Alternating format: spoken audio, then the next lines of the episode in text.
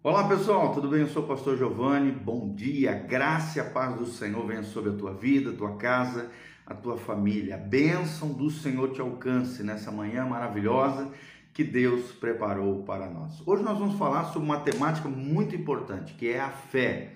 A fé salvadora, a fé para a salvação.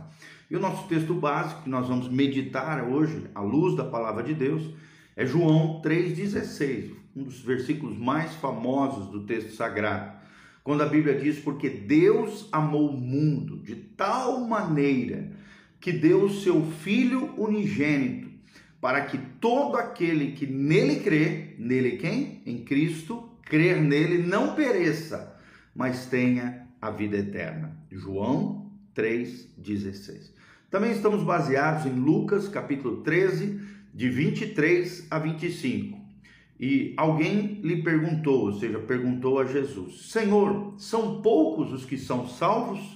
E respondeu-lhe Jesus: Esforçai-vos por entrar na porta estreita. Digo que muitos procurarão entrar e não poderão. Quando o dono da casa se tiver levantado e fechado a porta, e vós do lado de fora começardes a bater, dizendo: Senhor, abre-nos a porta. E ele vos responderá: Não sei de onde sois. Lucas 13, 23 a 25. Outro texto também tremendo é Romanos 10, de 9 a 13. A Bíblia disse: Com a tua boca confessares Jesus como Senhor, e em teu coração creres que Deus o ressuscitou dentre os mortos, serás salvo. Porque com o coração se crê para a justiça e com a boca se confessa a respeito da salvação. Porquanto a Escritura diz: todo aquele que nele crê não será confundido, pois não há distinção entre o judeu e o grego, uma vez que o mesmo é o Senhor de todos, rico para com os que o invocam. Porque todo aquele que invocar o nome do Senhor será salvo. Romanos 10, de 9 a 13. Então, são textos que falam sobre essa fé salvífica, essa fé salvadora, fé capaz de salvar o homem pecador. A segunda condição essencial né, para entrarmos no reino de Deus, além do arrependimento, é a fé para a salvação. Então, tão logo reconhecemos que somos pecadores e cremos que Jesus derramou o seu precioso sangue, morreu na cruz do Calvário pelos nossos pecados, somos salvos, amados. E assim podemos segui-lo com o coração aberto, com o coração rendido, confessando os nossos pecados diante de Deus, para que então sejamos perdoados. Ser salvo significa receber a Cristo em seu coração e entregar-lhe a sua vida e fazer dele nosso Senhor e Salvador é o que diz Marcos 1,15, Atos 20, 21 e João capítulo 1, versículo 12. Mas a pergunta surge no ar: o que é a fé para a salvação? O que é a fé para a salvação? E a resposta é que a fé que conduz à salvação provoca os seguintes, as seguintes implicações, envolve as seguintes coisas. Primeiro, entregar a sua vida a Deus. Entregue totalmente a sua vida a Deus, conforme o Salmo 37, versículo 5. Segundo lugar, crer em Jesus. Você precisa crer na pessoa bendita de Jesus de Nazaré. João 3, versículo 15. A Bíblia diz: Aquele que nele crê será salvo, mas aquele que não crê já está condenado. Obedecer de coração é o terceiro critério para a fé, para a salvação. Obedeça de coração a Jesus. Romanos 6, 17. Quarto lugar, crer de coração. Você precisa crer de todo o teu coração, com a mente, com o coração, com a sua alma. Romanos 10, como nós lemos, de 9 a 10. Crer também que a Bíblia é a palavra de Deus. É a regra de fé e de conduta do cristão. 2 Timóteo 3, 16 e 17, que toda a escritura é inspirada por Deus, é útil para redarguir, para demonstrar, para ensinar, para instruir na justiça o homem de Deus, a fim de que todo homem, todo obreiro, toda pessoa seja perfeito e perfeitamente habilitado na palavra de Deus e na obra de Deus. Também outra coisa necessária é pôr a confiança em Deus. Pôr a confiança em Deus. E quem confia, entrega. Quem entrega, descansa. É a tríade da fé: confiar, entregar e descansar. Então, coloque a sua confiança em Deus. Não é em você mesmo, não é na sua religiosidade, não é na herança que você recebe dos teus pais. Não, querido. A sua confiança precisa estar no Salvador, Jesus Cristo, o Senhor e Salvador nosso. Mas o que, que significa nascer de novo? Está lá em 2 Coríntios 5,17.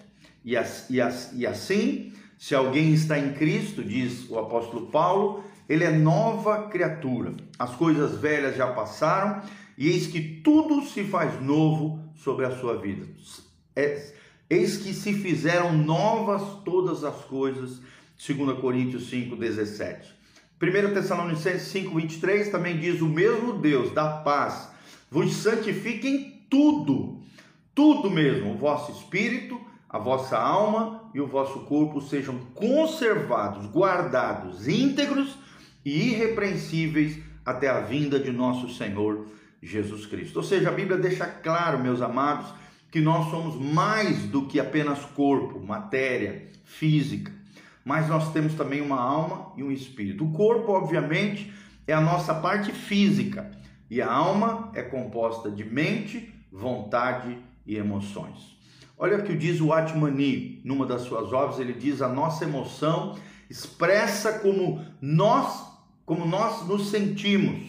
A nossa mente nos conta o que nós pensamos e a nossa vontade fala daquilo que nós queremos. Vou repetir: a nossa emoção, os nossos sentimentos expressam como nos sentimos. A nossa mente nos conta aquilo que nós pensamos e a nossa vontade, volição, decisão, livre-arbítrio, poder de decidir de forma consciente, a nossa vontade fala daquilo que nós queremos. É o que diz o Atbani, o grande missionário chinês, teólogo, pastor, um homem extraordinário. Tem um outro cara também chamado Colin Urquhart. Ele escreveu um livro Em Cristo Jesus. Ele diz: antes do novo nascimento, a alma do ser humano é a própria vida, né? A, a vida, a, a psique, a vida ele costuma avaliar as situações apenas com a mente, chegando às suas próprias conclusões racionais, intelectuais. Ele, ele presta considerável atenção às emoções e frequentemente permite que as emoções os governem. Ele toma decisões baseadas no arrazoamento né, da mente, ali pensando, refletindo, e como resultado dos anseios emocionais que ele tem, ou por uma combinação dos dois.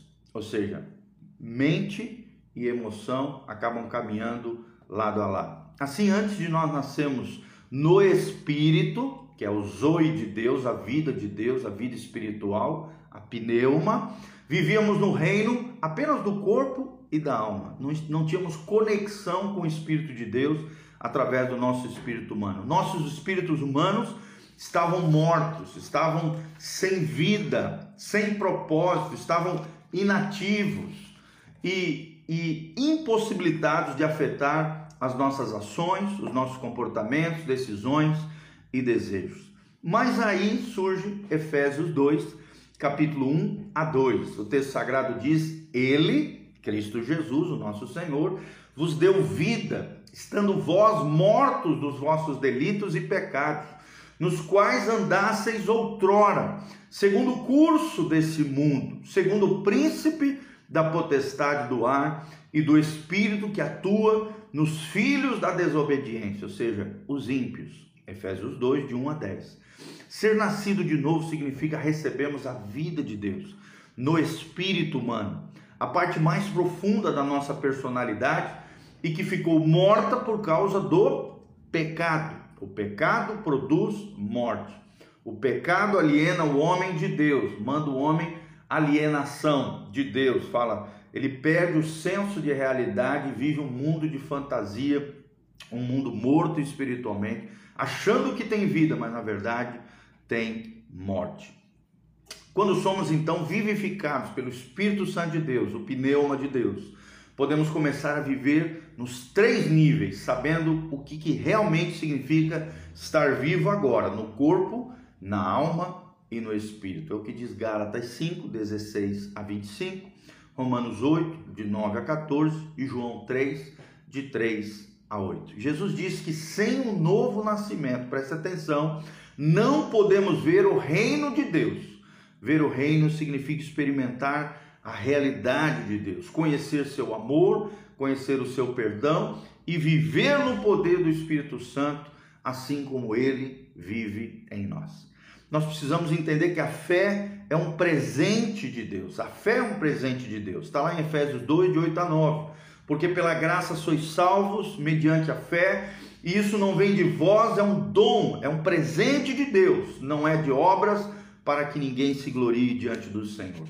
Ou seja, amados, quando nascemos de novo, ah, fisicamente, não temos ainda habilidade para exercer a nossa fé, somos apenas crianças. Essa fé é um presente que o Espírito Santo derrama sobre nós e trabalha em nossas vidas para nos levar de volta num retorno, no eterno retorno, como diziam os filósofos gregos, o famoso eterno retorno. Saímos do Criador e retornaremos ao nosso Pai celestial, o Rei do universo, o nosso Criador, Senhor Deus Todo-Poderoso. Quando respondemos e ouvimos a Deus, recebemos essa grande dádiva que é a fé, mediante a palavra e o poder do Espírito Santo, que nos permite então pormos a confiança em Deus e recebermos Jesus como nosso Senhor e Salvador. A fé é a garantia também da nossa salvação. Temos de confiar em fatos, fatos que a Bíblia diz, e nunca em sentimentos.